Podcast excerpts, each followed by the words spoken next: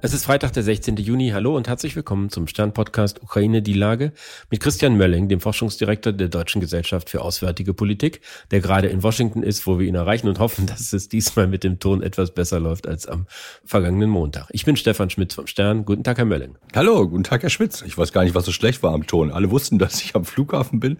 Äh, von daher äh, alles gut. Wir haben uns ehrlich bemüht. In der Ukraine rennen ja jetzt die ukrainischen Truppen seit Tagen gegen die Verteidigungsstellungen der russischen Einheiten an. Es sieht im Moment so aus, als ob es wirklich ganz erbitterte Kämpfe sind, dass es viele Tote auf beiden Seiten gibt, aber eben nur sehr geringe Gebietsgewinne. Wie bewerten Sie den bisherigen Verlauf der Offensive? Also ich glaube, es ist immer noch ein bisschen früh zu sagen, äh, es geht gut oder es geht schlecht. Ähm, dass es Widerstand geben würde, war zu erwarten. Ähm, es gibt ein paar neue Herausforderungen offensichtlich, so würde ich das mal betonen, bei, bei immer mit der sozusagen der Klammer, wir haben keine komplette Draufsicht, aber eine der Herausforderungen ist auf der einen Seite, dass ähm, die ukrainischen Verbände ohne Flugabwehr operieren müssen, zumindest zu einem großen Teil, ähm, was es einfacher macht für Kampfhubschrauber, dann die ähm, ukrainischen Verbände zu beschießen. Und auf der anderen Seite haben wir offensichtlich einen etwas stärkeren Einsatz von elektronischer Kriegsführung. Damit stört man, äh, kann man den Funkverkehr stören, aber auch die, äh, die GPS-Steuerung äh, eines Teils der, der Munition, also der, der Artillerie und der Raketenartillerie. Das macht es alles nicht einfacher. Das ist in der Tat so. Ich glaube aber nicht, dass man jetzt davon ausgehen muss, dass das irgendwie nicht funktionieren wird. Denn wir sehen auch, dass die Ukrainer sich daran anpassen. Das haben die Russen auch gemacht. Ne? Ich glaube, das ist eine typische, typische Lernen im Krieg. Wenn es, wenn es um alles geht, dann muss man sich schnell um, um, äh, umstellen und ähm, Dinge aus dem Weg räumen, von denen man vorher nicht gedacht hat, dass sie, dass sie möglicherweise im Weg liegen. Und ähm, dann ist wieder die Frage, wie erfolgreich ist man da mal, wie, wie schnell oder wie effektiv geht das?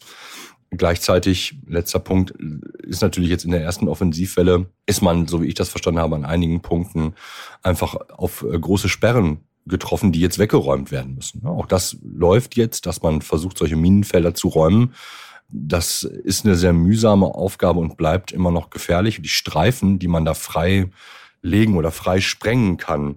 Die sind nicht allzu breit. Das heißt, damit wird dann auch wiederum sehr, wird es sehr einfach, die Verbände, die durch diesen Streifen, der frei ist, durchfahren, die wiederum zu beschießen. Also alles nicht super einfach.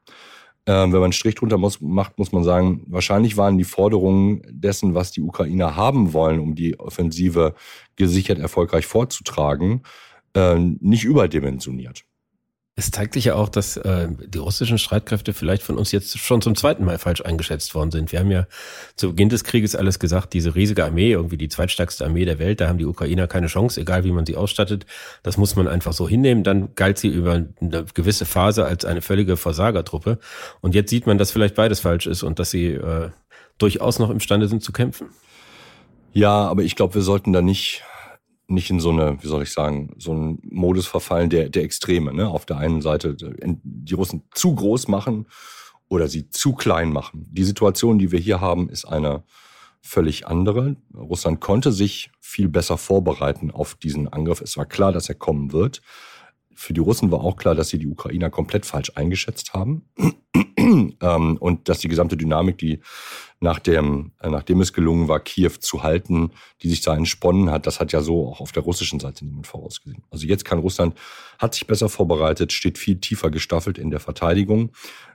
Und die ähm, Offensive braucht halt tatsächlich für denjenigen, der die Offensive vorträgt, sehr viel mehr Kampfkraft und sehr viel mehr Soldaten im Einsatz. Das war aber jetzt kein Geheimnis. Ne? Also das, ich, ich glaube, da sollte die deutsche Seele sich nicht, äh, nicht verzagen, dass das jetzt so ist. Das ist ein, ein Teil dieses Krieges, äh, dass sie, wenn sie eine Offensive vortragen, dass sie dabei erhebliche und mehr Verluste haben, als wenn sie in der Defensive ist. So als, als Daumenregel. Ne? Ändert nichts daran, dass das nicht unmöglich ist, was da, was da versucht wird, oder dass es, dass es gut möglich ist. Es ist immer noch, glaube ich, die wesentliche Frage ist, wie weit kommen die Ukrainer in Richtung Asowsches Meer. Ähm, wie weit gelingt es ihnen, die Trennung der einzelnen Gebiete tatsächlich ähm, hinzukriegen, um darauf aufbauend dann die einzelnen russischen äh, Streitkräfte aufreiben zu können?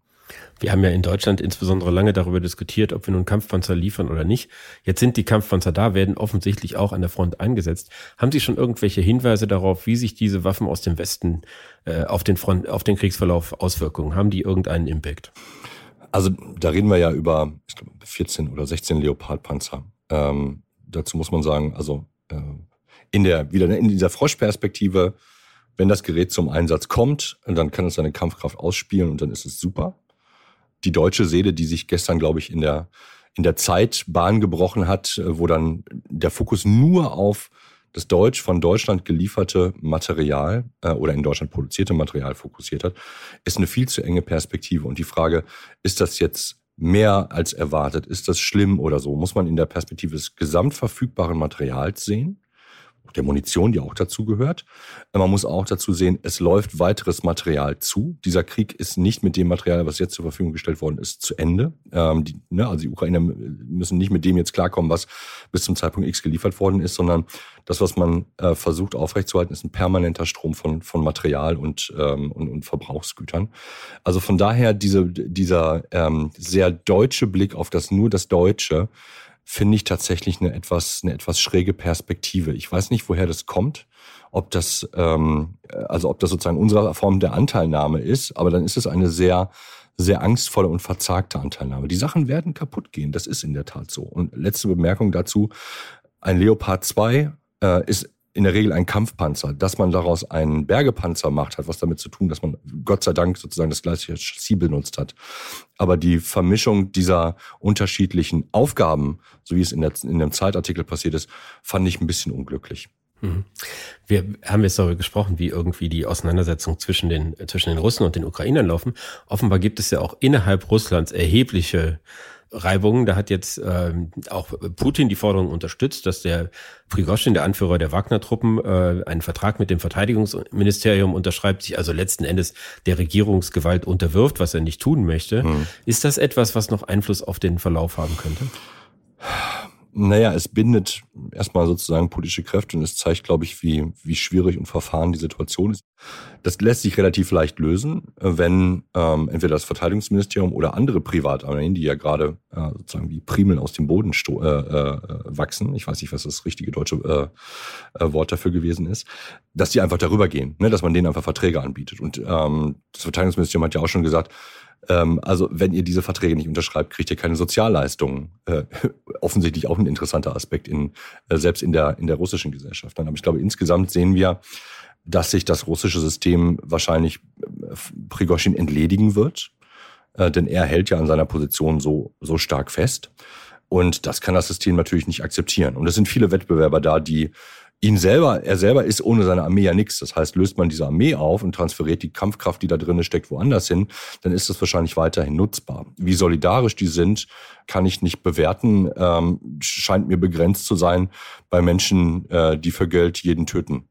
Wir haben ja gesehen, dass äh, irgendwie, wenn Herr Prigoschin ausscheiden würde, schon andere bereitstehen, die seine Funktion übernehmen mhm. können und möglicherweise auch neuer Arbeitgeber seiner Leute werden könnten.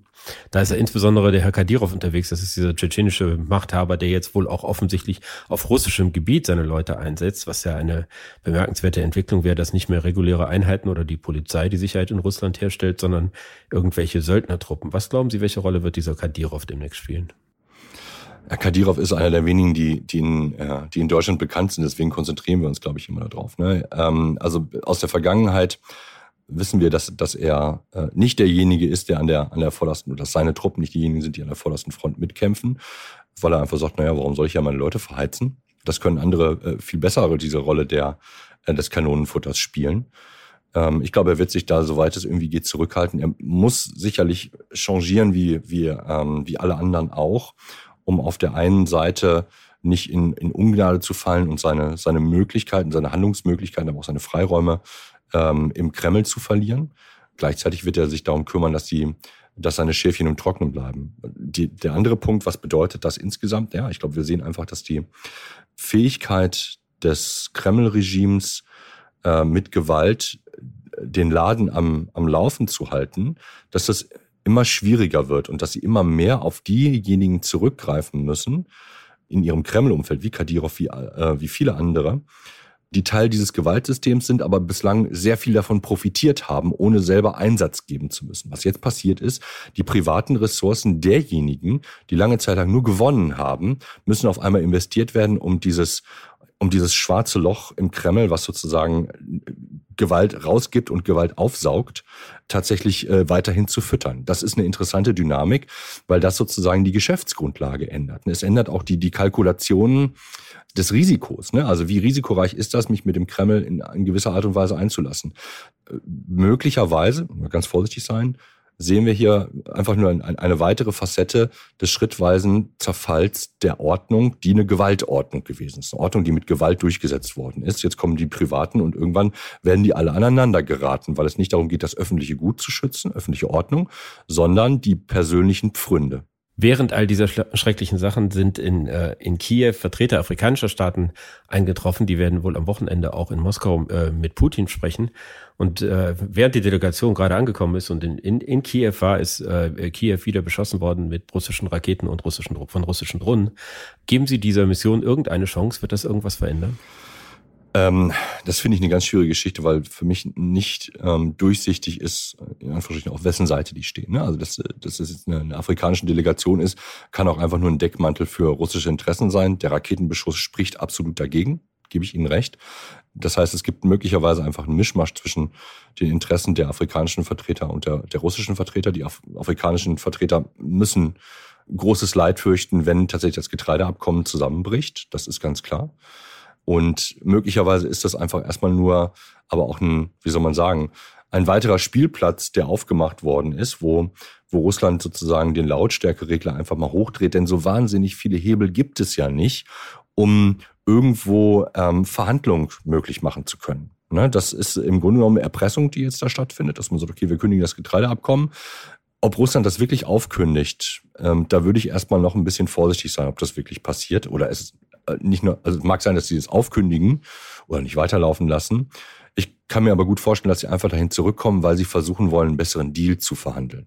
Denn ansonsten macht es keinen Sinn, auf diesem Getreide sitzen zu bleiben, es sei denn, man hätte eine andere Möglichkeit, es rauszuschaffen, dann würde man diese aber nutzen. Dann, sonst müsste man, dann müsste man ja keine Konzessionen und keine Deals mit den Ukrainern machen, ähm, die man ja ähm, eigentlich weghaben will.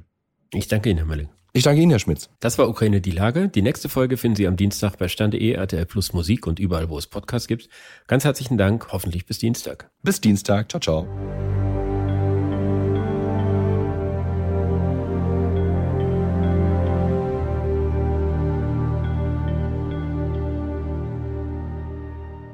Dieser Podcast ist eine Produktion der Audio Alliance.